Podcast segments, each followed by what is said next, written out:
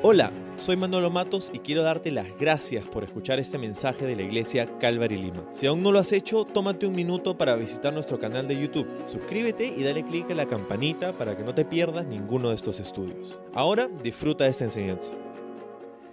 Bueno, a medida que hemos seguido a Jesús en su viaje a través de este Evangelio de Lucas, hemos visto a Jesús interactuar con diferentes personas Em, y, hay mucho que nosotros aprendemos de esa interacción que Jesús tuvo con diferentes grupos de personas. Por ejemplo, interactuaba con los escribas y fariseos y había algunas cosas duras que Jesús hablaba ah, hacia ellos, con ellos. Ah, interactuaba con las personas, con las multitudes, con los individuos, con personas de diferentes eh, con diferentes estilos de vida, con diferentes clases sociales. Me encanta ver en los evangelios el tipo de relación que Jesús tenía con, los diferentes, con las diferentes personas, las interacciones que Jesús tenía con diferentes personas a lo largo de, eh, del evangelio. Pero también hay otro grupo de personas con quienes Jesús se relacionaba y se relacionaba de una manera un poco más estrecha y es con sus discípulos.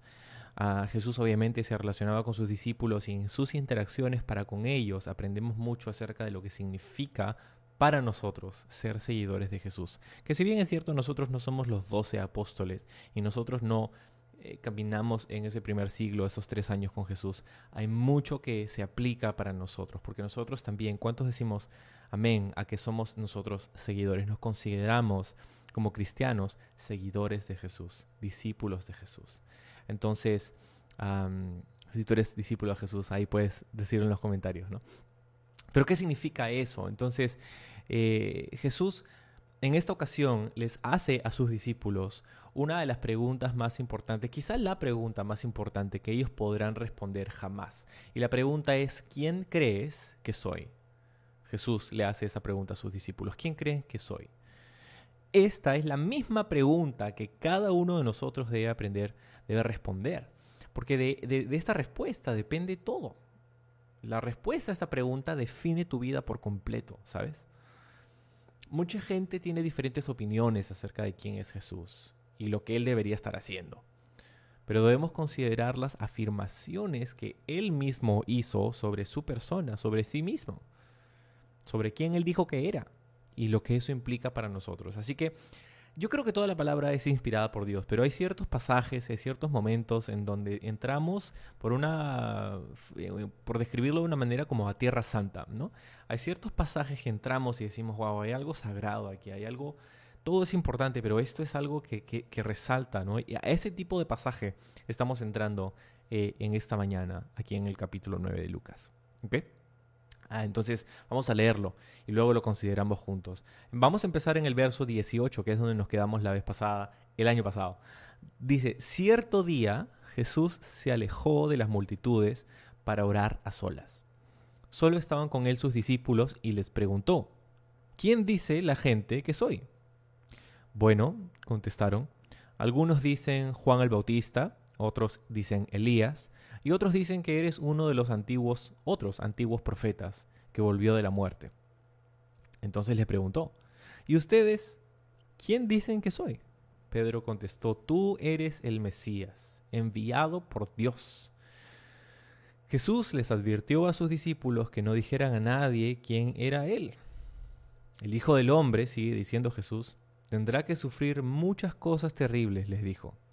Será rechazado por los ancianos, por los principales sacerdotes y por los maestros de la ley religiosa.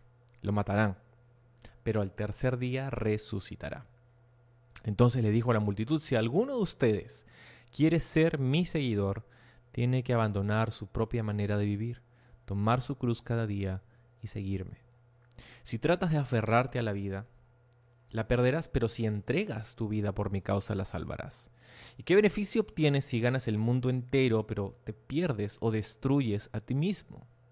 Si alguien se avergüenza de mí y de mi mensaje, el Hijo del Hombre se avergonzará de esa persona cuando regrese en su gloria y en la gloria del Padre y de los santos ángeles. Les digo la verdad, algunos de los que están aquí ahora no morirán sin antes ver al reino de Dios. Entonces, qué increíble pasaje el que acabamos de leer. hay tres secciones que necesitas considerar en, este pasaje. Hay tres divisiones y si pudiéramos hacer un, un breve bosquejo de esta sección. La primera sección es la confesión de Pedro acerca de la identidad de Jesús, la confesión de Pedro sobre quién es Jesús. La segunda sección es la revelación del plan de Dios para salvar a la humanidad. Jesús revela a sus discípulos y a nosotros cuál es el plan de Dios, el plan que Él tenía para poder redimir, para poder salvar al mundo entero, para salvar a la humanidad. Esa es la segunda parte, la revelación del plan de Dios para salvar al mundo. Y la tercera y final sección de lo que acabamos de leer es una exhortación, la exhortación de Jesús para sus seguidores. Jesús les afirma, les exhorta, les anima a, algo muy, muy específico y francamente duro para nosotros que nos consideramos sus seguidores. Entonces, esas son más o menos las tres cosas que vamos a ver en los próximos minutos. Ahora, antes de considerar cada una de estas partes que acabamos de leer, tenemos que saber, para entrar un poquito en el contexto, que Jesús ha estado con sus discípulos unos tres años, casi tres años. Ahora se encuentra en este momento en los últimos seis meses de su vida terrenal, eh, lo que quiere decir que la crucifixión está a la vuelta de la esquina. Eh, poco tiempo antes de este episodio, Jesús estuvo con sus discípulos en Galilea, e hizo algo increíble, hizo un milagro impresionante, narrado en todos los evangelios, lo cual es raro, no todos los milagros son narrados en todos los evangelios.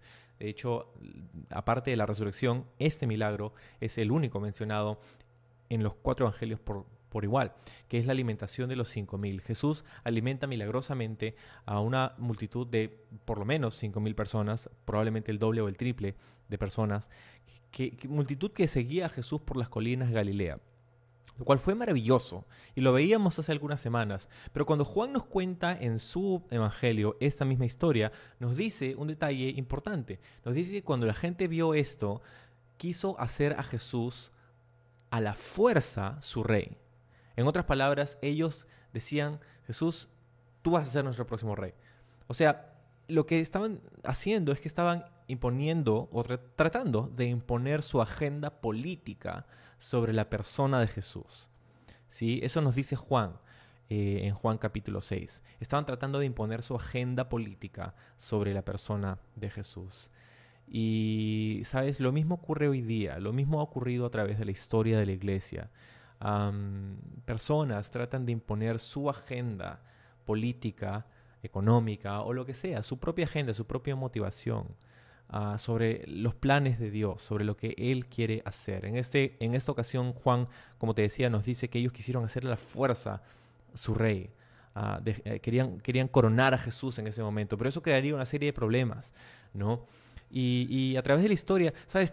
eso es algo importante porque no todo lo que se hace en el nombre de Cristo es la agenda de Dios, ¿verdad? No porque alguien hace algo en el nombre de Jesús quiere decir que esa persona está haciendo el plan de Dios y lo que, de hecho lo que Dios quiere hacer. Históricamente se han hecho cosas horrendas en el nombre de Cristo. Entonces no todo lo que la gente hace en el nombre de Jesús es el plan de Dios. Lo que la gente quiere y lo que Dios quiere muchas veces son cosas diferentes, son cosas opuestas incluso. Entonces ah, tenemos que tener cuidado de no forzar nuestra agenda sobre lo que Jesús quiere hacer, sobre lo que Dios quiere hacer en el mundo. Entonces, esto hace que Jesús y sus discípulos se retiren momentáneamente de Galilea y se dirijan, según Mateo nos cuenta en Mateo capítulo 16, a, una, a un área eh, alrededor de una ciudad que se llama Cesarea de Filipo. Esta ciudad se encuentra a unos 40 kilómetros al norte de Galilea, en el, prácticamente la frontera del país. un lugar hermoso, con colinas, con montes, un lugar muy verde, con mucha vegetación al norte de Galilea, se encuentra al pie del monte Hermón. Eh, eso es importante porque el monte Hermón es el monte más alto de todo el Medio Oriente. Y también es importante porque a partir de aquí es donde se origina el río Jordán. Las aguas del río Jordán se originan allí. Eh, hay, varias vertientes para el río Jordán, pero una de las más importantes es esa, es el monte Hermón. Entonces, ah, se dirigen ahí. Y, me parece muy curioso que se dirijan a Cesarea de Filipo, según Mateo nos lo cuenta. Porque hay, algunas cosas interesantes acerca de este lugar que quiero contarte. Eh, te conté un poco de su geografía, pero también recuerda pues que aquí fluye un manantial que es una de las vertientes más importantes del río Jordán. Aquí en Cesarea de Filipo, o en Obanias, también como se conoce este lugar, eh, hay una cueva eh, que, en esos días se conocía como la puerta al inframundo o la, puerta del Hades. Había una cueva que daba hacia un precipicio subterráneo eh, que creían que era el lugar de nacimiento del dios Pan. El dios Pan eh, no es el pan que comemos, el dios Pan es ah, esta figura mitológica griega que es el equivalente romano es el fauno, que es, es una criatura mitológica mitad humana, mitad eh, como un carnero, ¿no?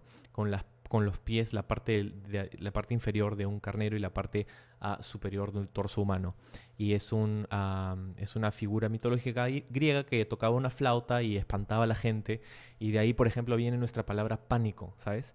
El pánico viene de ahí porque creían que este, este semidios iba por las montañas espantando a la gente.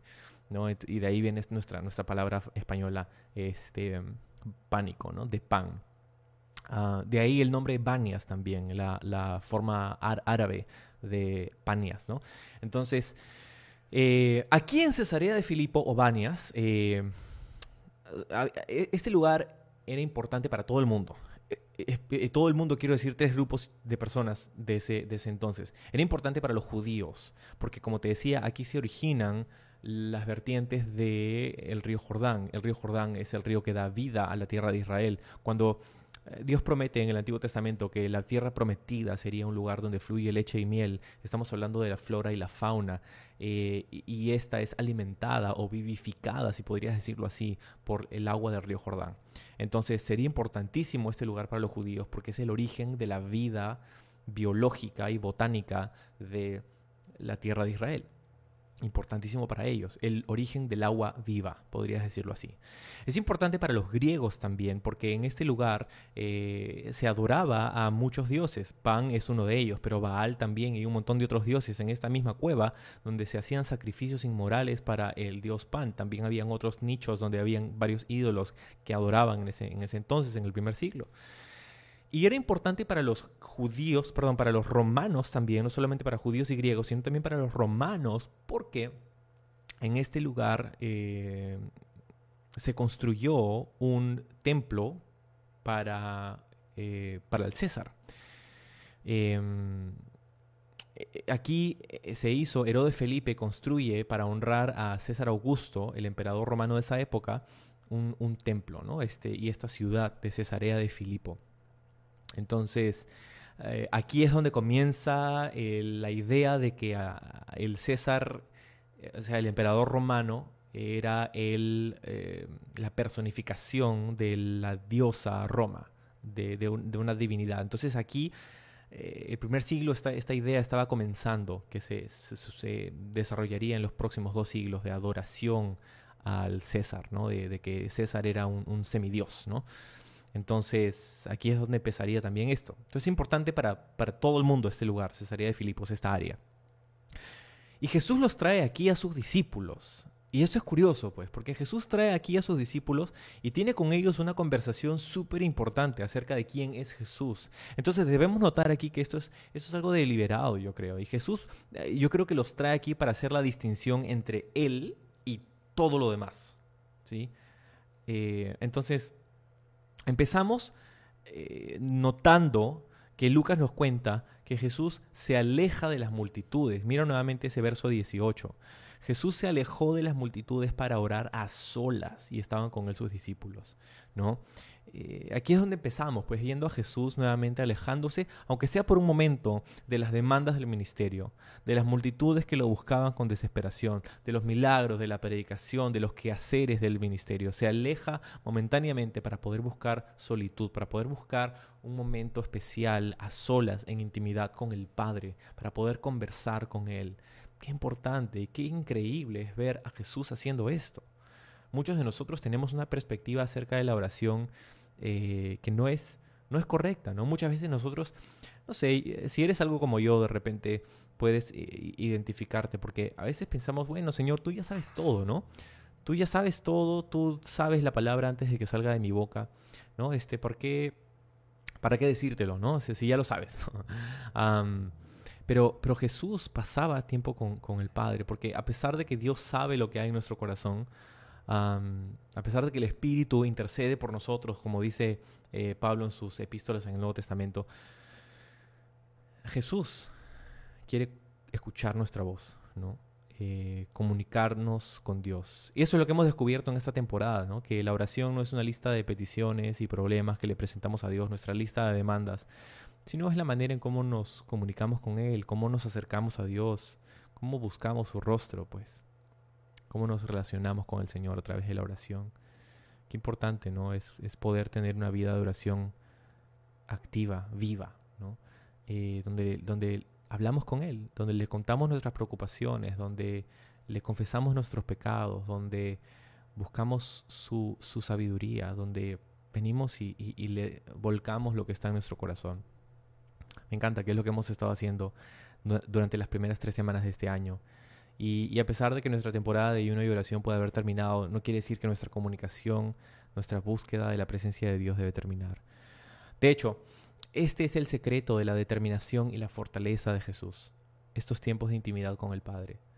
Ah, de aquí es donde Jesús sacaba su fuerza, su sentido de visión, de dirección, de lo que él sabía que tenía que hacer, de estos momentos ah, tan, importante. ¿no? es estrategia, no son solamente sistemas, no, no es eh, vamos a hacer este, organización, no, no, no es eso, es, es pasar tiempo genuinamente, consistentemente, íntimamente con el Señor en oración. De ahí es donde parte todo. Ok, entonces Jesús les habla a sus discípulos y les hace esta pregunta, ¿quién dice la gente que soy? Y esta pregunta es importante porque eh, primero eh, da por sentado que la gente tenía una idea, una preconcepción de quién era Jesús. Ahora, ojo, esto no es un examen para los discípulos, ni tampoco es una forma de pescar por afirmación.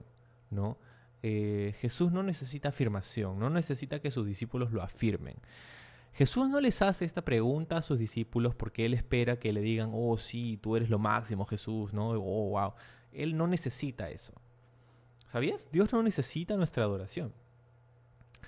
La recibe, pero no la necesita. Entonces Jesús no estaba pescando por afirmación, como muchas veces nosotros podemos hacer, ¿no?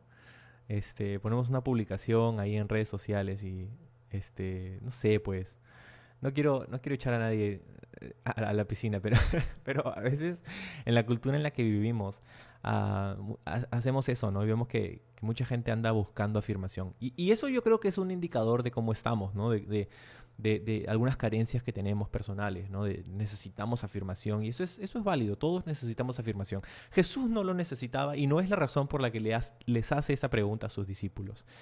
Él no necesita afirmación, pero tampoco necesita información. Él no es que está buscando saber qué es lo que piensa la gente, no, no, necesita ni afirmación ni información, pero lo que está haciendo es que les quiere enseñar una lección a sus discípulos. Una lección súper importante. ¿Quién dice la gente que soy? En otras palabras, la gente tiene opiniones y tiene expectativas sobre quién soy yo y lo que se supone que yo, debería estar haciendo. Pero no debemos guiarnos de la opinión de la gente y las expectativas de la gente, sino de los planes y de la voluntad de Dios. Entonces vamos a ver las respuestas de los discípulos. Primero dijeron, ah, algunos piensan que eres Juan el Bautista, otros piensan que eres Elías, otros piensan que eres alguno de los profetas. ¿Y por qué vincularían a Jesús con estas personas? ¿Por qué la gente tendría en su mente que Jesús podría ser uno de estos personajes? Bueno, brevemente, Jesús y Juan el Bautista eh, ciertamente eran cercanos, eran eh, familiares incluso. Em, pero Juan había sido decapitado por Herodes ya en este momento por algún tiempo. Y la gente pensaba que Jesús había como que adoptado este, este manto de, Juan el Bautista, ¿no? Este, que podría ser una reencarnación o algo así, lo cual es ilógico. y, el que piensa que Jesús es Juan el Bautista, obviamente no conoce mucho a Jesús. pero, pero es lo que, lo que pensaba la gente, y lo mismo sucede el día de hoy. Hay mucha gente que piensa que Jesús es X persona y es nada, no tiene nada que ver con quien Jesús verdaderamente es. Sucede lo mismo hoy día. Y, y, eso es simplemente indicativo de cuán poco conoce alguien acerca del Jesús de la Biblia. O cuán... Eh, también otra opción es que haya sido engañado por un grupo de personas que tiene una cristología, si pudiéramos llamarlo así, diferente al que, a la que la Biblia enseña. Sabes que hay grupos, religiones enteras en el mundo que enseñan acerca de un Jesús que no es el Jesús de la Biblia. Hay religiones que enseñan que Cristo es el ángel, el arcángel Miguel. Hay religiones que enseñan que Jesús es el hermano de Lucifer. Y así, ¿no? Eh, locuras. Se, nota que no eh, conocemos, no conocen este, las afirmaciones de Jesús sobre quién él mismo decía que él era. Pero, pero claro, había ciertas similitudes con Juan el Bautista, porque, por ejemplo, Juan criticaba duramente a los escribas y fariseos públicamente. Y lo mismo hacía Jesús. Entonces, por ahí algunos pueden dibujar algunas similitudes. Con Elías, eh, un poco, no sé, un poco más difícil, porque Elías había estado muerto por 900 años. Entonces, eh, ¿por qué pensarían que Jesús era Elías? Bueno, hay un par de razones bastante, em, bastante fuertes. Y primero, los dos últimos versículos del Antiguo Testamento, literalmente el Antiguo Testamento termina anunciando que antes del grande y terrible día del Señor vendría Elías. Estoy hablando, por, supuesto, de Malaquías capítulo 4, versículos 5 y 6. Ah, es más, hasta el día de hoy, durante la Pascua, la celebración de la cena de la Pascua en hogares judíos, dejan una silla libre en la mesa por si acaso llega Elías. Hasta el día de hoy sucede. Eh, pero, también podríamos dibujar similitudes entre el ministerio de Jesús y el ministerio de Elías. Por ejemplo, Elías levantó de la muerte al hijo de una viuda, Jesús también. Elías oró y detuvo la lluvia por tres años y medio, y Jesús tenía un poder increíble sobre las fuerzas de la naturaleza. Entonces, algunos podrían dibujar estas similitudes, o con alguno de los otros profetas. En, en otras palabras, la gente no tenía idea de quién verdaderamente Jesús era. Y esto, esto no está necesariamente bien o mal hasta este punto, es simplemente lo que es. Pero Jesús quiere que se muevan de, este lugar de, ok, pensamos que Jesús puede ser, a sabemos que Jesús es, ¿ok? Eso es lo que quería para sus discípulos, porque mira ahora el verso 20. Dice Jesús les pregunta, ¿y ustedes quiénes? ¿Quién dicen que soy? ¿Ok? La gente tiene una opinión, pero ustedes, discípulos míos, seguidores míos, ¿quiénes dicen, quién dicen que soy? Entonces Pedro contesta, muy al estilo de Pedro, ¿no? Tú eres el Mesías, el enviado Dios, el Mesías enviado por Dios. El Mesías. Y esta respuesta, eh, Lucas no nos lo dice aquí. Eh, Mateo sí nos lo cuenta y nos cuenta que, que, Jesús aplaude esta afirmación. Y, de hecho le dice, ¿no? Esto te lo ha revelado mi Padre en el cielo. pero eh, Pedro dice, tú eres el Mesías enviado por Dios. El Cristo, dice alguna traducción también. ¿Qué cosa es el Cristo? ¿Qué cosa es el Mesías? Em, Cristo y Mesías son dos términos sinónimos, solo que en idiomas diferentes. Cristo está en griego y Mesías está en hebreo. Y lo que ambos significan es lo mismo, significa ungido. Ungido. literalmente como que algo, derramas algo y lo esparces, ¿no? Esto es ungido. Eh, de ahí viene esta, esta palabra. Em, Ahora, ¿por qué ungido? ¿Qué significa ungido? Y ya sabemos qué significa, pero ¿qué representa? Eh, en el Antiguo Testamento, los judíos tenían la práctica de ungir con aceite a tres grupos de personas específicos. A los sacerdotes, cuando empezaban su ministerio sacerdotal, a los profetas, cuando empezaban su ministerio profético, y a los reyes, cuando empezaban su reinado. Los ungían literalmente con aceite. Ponían un cuerno de aceite y lo ponían, los bañaban con aceite. Es literalmente lo que hacían. Y lo que simbolizaba esto era la iniciación de, algo especial sobre la vida de esta persona, ¿no? En estos tres roles específicos en la nación del pueblo de Dios, en el pueblo de Israel, sacerdotes, profetas y reyes, eran los que eran ungidos. Ah, curiosamente, a través de la historia de Israel, Dios prohibió que una persona reúna tres, estos tres roles. Tú podías ser sacerdote y profeta. Podrías ser rey y profeta, pero no podías ser sacerdote, rey y profeta. No podía ser, estaba prohibido por Dios. Ah, ¿Por qué? Porque de hecho la única persona que asumiría estos tres roles en uno es Jesús. Él es sacerdote, profeta y rey. De hecho, esta figura mesiánica, este salvador, este libertador prometido, era algo por lo que había mucha hambre en las personas en el primer siglo. Ellos anhelaban en Israel un gobernador político, desde la caída y exilio de los judíos a Babilonia. Ah, esperaban ver un libertador. Pero Jesús les mostraría que ellos no podrían recibir un Mesías verdadero hasta no recibir un Mesías crucificado. Que la corona vendría después de la cruz. Que no hay gloria sin sufrimiento. ¿Ok? Eh, eso es lo que Jesús estaba a punto de mostrarles. Entonces, Pedro dice, tú eres el Cristo enviado por Dios. Y esa frase me parece interesante, ¿no? Porque esa es la segunda parte, Cristo, pero luego dice enviado por Dios. Enviado por Dios. Lo que nos muestra esto es que Pedro decía, Jesús, tú no has venido para cumplir con las expectativas de la gente, tú has venido para cumplir la voluntad de Dios, has sido enviado por Dios. Sí, gran diferencia. Jesús entonces en el 21 les advierte a sus discípulos que no le digan a nadie esto. ¿Por qué? ¿No sería, de hecho, favorable que la gente supiera quién es Jesús? Bueno, acuérdate de lo que acababa de pasar antes, según Mateo, que la gente quería hacerlo a rey por la fuerza. Entonces, estaba en un momento volátil y las cosas podrían salirse de control. Y Jesús sabía que tenía que hacer algo específico, lo que nos va a contar en los próximos versículos. Así que por este momento, no digan nada. Ahora, llegaría un momento donde Jesús le dice a sus discípulos, cuéntenle a todo el mundo. Pero en este momento, tan solo por un momento, debían mantenerse callados. Entonces en el verso 22 les cuenta lo que él debía hacer. Esta es la segunda sección, que es la revelación del plan de Dios para la salvación de la humanidad.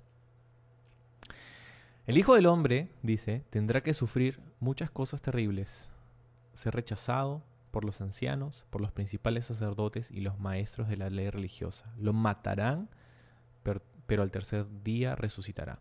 Entonces, a partir de este momento, Jesús comienza a enseñarle a sus discípulos sobre su muerte y sobre su resurrección. Lo cual chocaría mucho con ellos, les, impactaría mucho escuchar que Jesús le dice a sus discípulos que él tendría que morir, que ser rechazado y asesinado. esto iba en contra del sentimiento y la expectativa que todo hombre y mujer judío tenía acerca del Mesías, porque lo que ellos esperaban era un libertador político. De hecho, Pedro no nos lo dice aquí Lucas. De repente, no sé, pues Pedro de repente conversó con Lucas y le dijo, Lucas, no me pongas P, no pongas eso P. Pero sí lo tenemos en los otros evangelios y, nos, cuenta que Pedro, de hecho, llamó a Jesús a un lado y le dijo, Jesús, no digas eso, ¿cómo morir? ¿Tú qué vas a morir? Tú eres el Mesías, ¿no? Y, Jesús le responde a Pedro, le dice, apártate de mí, Satanás. O sea, momentos antes lo aplaude porque dice, Dios te reveló esto, mi Padre en el cielo te reveló esto. Pero ahora le dice, apártate, Satanás, ¿no? Este, qué fuerte, ¿no? pero eh, va para mostrarnos lo importante que era este plan. Que nada podía interferir con este plan. El plan de la humillación, el rechazo y en última instancia la crucifixión de Jesús. este era el plan. Qué plan tan horrible, ¿no? Qué plan tan raro. Ah, no era el plan que ellos esperaban. Y, de hecho, si puedo, si puedo extrapolar esto, ¿no? A, nuestra vida. Muchas veces el plan de Dios no es el que nosotros esperamos, ¿no? muchas veces los planes de Dios pueden verse contradictorios a nuestras expectativas. Pero el plan de Dios siempre es mejor. El plan de Dios siempre tiene nuestros mejores intereses en mente, aunque temporalmente no se sienta así. Sus planes, los planes de Dios nunca están desligados de los atributos de Dios. Nosotros sabemos que Dios es genuinamente misericordioso, compasivo, perdonador, pero también es justo y es sabio. y, sus planes nunca están desligados de sus atributos. Entonces, aunque Jesús sufriría, esto era necesario para ganar un bien, para ganarnos a nosotros, para poder salvar al mundo, para poder otorgarnos no la justicia divina, sino la misericordia divina, para poder otorgarnos el perdón de nuestros pecados. Esta es la razón por la que Jesús tuvo que pasar por todo eso.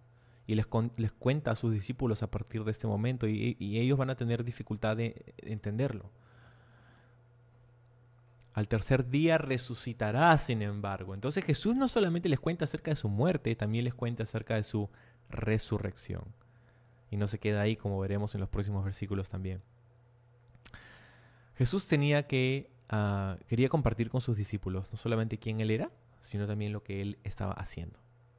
Y eso es lo que nosotros tenemos que entender. En nuestro discipulado, en nuestro caminar siguiendo a Jesús, tenemos que entender quién es Jesús, pero también tenemos que entender lo que Él ha hecho por nosotros.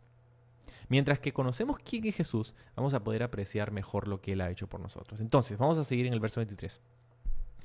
Entonces le dice la multitud, aparentemente para este entonces ya hay otras personas que se han dado cuenta que Jesús está ahí y están alrededor de él, aparte de sus discípulos. Si alguno de ustedes quiere ser mi seguidor, y ojo, aquí hay una invitación, ¿ok?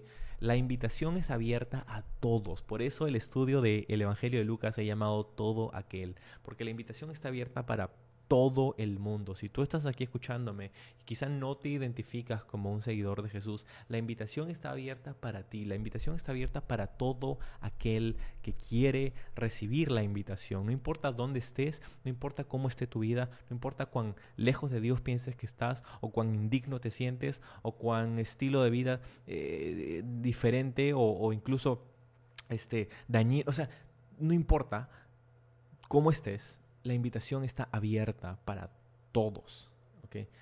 Esa es la primera parte. Pero luego dice, si alguno de ustedes, aquí hay un condicional, ¿no? Si alguno quiere, esa es, es la invitación abierta a todos, pero con una condición. Quiere ser mi seguidor, ¿ok? Mi discípulo. Tiene que abandonar su manera, su propia manera de vivir, tomar su cruz cada día y seguirme. Hay tres cosas, tres condicionales aquí, que son uno solo en realidad, pero son tres partes abandonar tu propia manera de vivir, tomar tu cruz cada día y seguirme, ¿ok? Quiero tomar solamente unos segundos para explicar qué cosa es esto, qué significa esto. esto es lo que Jesús explica, es la definición del discipulado. Esto es ser un seguidor de Jesús. Mira, casi todas las semanas, personas toman la decisión de seguir a Jesús aquí en Calvary Lima, de poner su fe en Él para el perdón de sus pecados. Y, mientras que nosotros amamos eso y aplaudimos eso y lo consideramos una enorme bendición poder ver eso, tenemos que reconocer que cuando una persona viene a Jesús, también tiene que aprender a seguir a Jesús. No es solamente abrazar a Jesús por fe, es seguir a Jesús por fe también. Es caminar detrás de sus pisadas. Eso es el discipulado. Una profesión de fe es importante y por ahí empieza muchas veces ah, eh, la obra de Dios en nuestra vida. Es, el inicio de, de, todo lo que Dios quiere hacer con nosotros. Profesar, confesar públicamente a Jesús, dibujar una línea en la arena y decir a partir de este día yo y mi casa serviremos al Señor. Eso es súper importante y es el primer paso, pero necesitamos aprender a seguir a Jesús. Y lo que es ser un discípulo lo que significa seguir a Jesús está demostrado y explicado por Jesús aquí en tres partes. Primero nos dice, tenemos que abandonar nuestra propia manera de vivir o negarnos a nosotros mismos, como dice otra traducción, tomar nuestra cruz cada día y seguirlo. Ok, rápidamente, ¿qué cosa es esto? Ser un discípulo de Jesús no es solamente ir a la iglesia o hacerle clic en el video de la iglesia. Ser un discípulo no es sentarte en la oficina de tu pastor todas las semanas. Ser un discípulo no es llevar un curso de discipulado. Ser un discípulo es seguir a Jesús. Seguir a Jesús. Y si lo puedo poner en otras palabras, en tres palabras, sería destronar, morir y decidir. Es lo que nos dice aquí, destronar, negarte a ti mismo, em, abandonar tu propia manera de vivir. Qué fuerte esto, pues, porque negarte a ti mismo no es negarte cosas a ti mismo, es literalmente destronar, sacarte a ti mismo del trono de tu vida. Jesús nos presenta dos estilos de vida aquí. Puedes vivir para ti mismo o puedes vivir para Dios. Puedes aceptar la cruz o puedes rechazar, ignorar, hasta repudiar la cruz. Entonces, lo primero es destronar, destronarte a ti mismo del trono de tu corazón. Morir a ti mismo. Es el fin de la ambición personal. Es el inicio del servicio a Dios. Lo segundo es, es morir, tomar tu cruz. ¿Sabes? Esta, esta, frase, tomar tu cruz, ¿no? cargar tu cruz, muchas veces ha sido, ha sido usada coloquialmente por muchas personas como algo como difícil, ¿no? Una persona, ay, tú sabes, pues mi esposo, ya sabes cómo es mi esposo, ¿no? Es mi cruz, ¿no? o mis hijos, ¿no? Son la cruz que, Dios me ha dado, tengo que cargar mi cruz, ¿no? Este, pero pero es, es mucho más fuerte que eso. Tomar tu cruz literalmente es reconocer que hay cosas en nosotros que necesitan morir. Mira, la cruz en esos días no era un eh, símbolo religioso. La cruz en esos días era un símbolo de muerte, de ejecución. Eh, hoy día usamos cruces como dijes en el cuello o tatuajes o gráficas ¿no? este, que imprimimos. Pero en esos días la cruz simbolizaba literalmente la muerte y una muerte horrenda. Era la ejecución, la pena de muerte. Eh, si pudiéramos llevarlo al día de hoy, eh, en un mundo donde quizá no existe la, pena capital, eh, en el mundo occidental, es como que hoy día, no sé, pues tratemos de llevar sobre nuestros pechos, sobre nuestro pecho, un dije que diga, este, que tenga una inyección letal, ¿no? Este, o que tenga un, una silla de una silla eléctrica, por ejemplo, ¿no? Eh, entonces, eh, un tatuaje así de, de, una persona siendo electrocutada. O sea, esa es la idea, la muerte.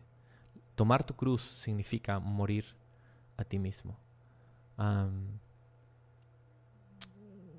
y, esta es muchas veces la, la solución en nuestra vida, ¿no es? El Evangelio no es ser mejor. El Evangelio es dejar que tú mueras y que Cristo viva en ti. Y la tercera parte es seguirlo, seguirlo, decidir seguirlo. Estaba hablando Jesús con personas que debían decidir seguir a Jesús. Y, les explica que no es fácil, porque ellos, em, Jesús les explica, mira, en el 24, si, si tratas de aferrarte a la vida, ¿y cuántos hacen eso el día de hoy? tenemos la tendencia de hacer esto, ¿no? Aferrarnos a la vida.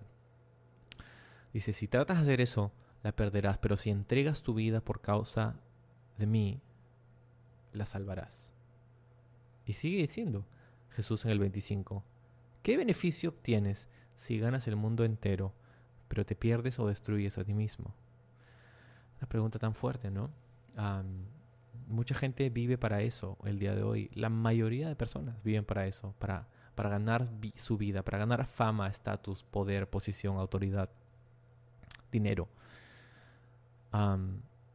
pero dice, si te aferras a la vida, la vas a perder, te vas a perder a ti mismo.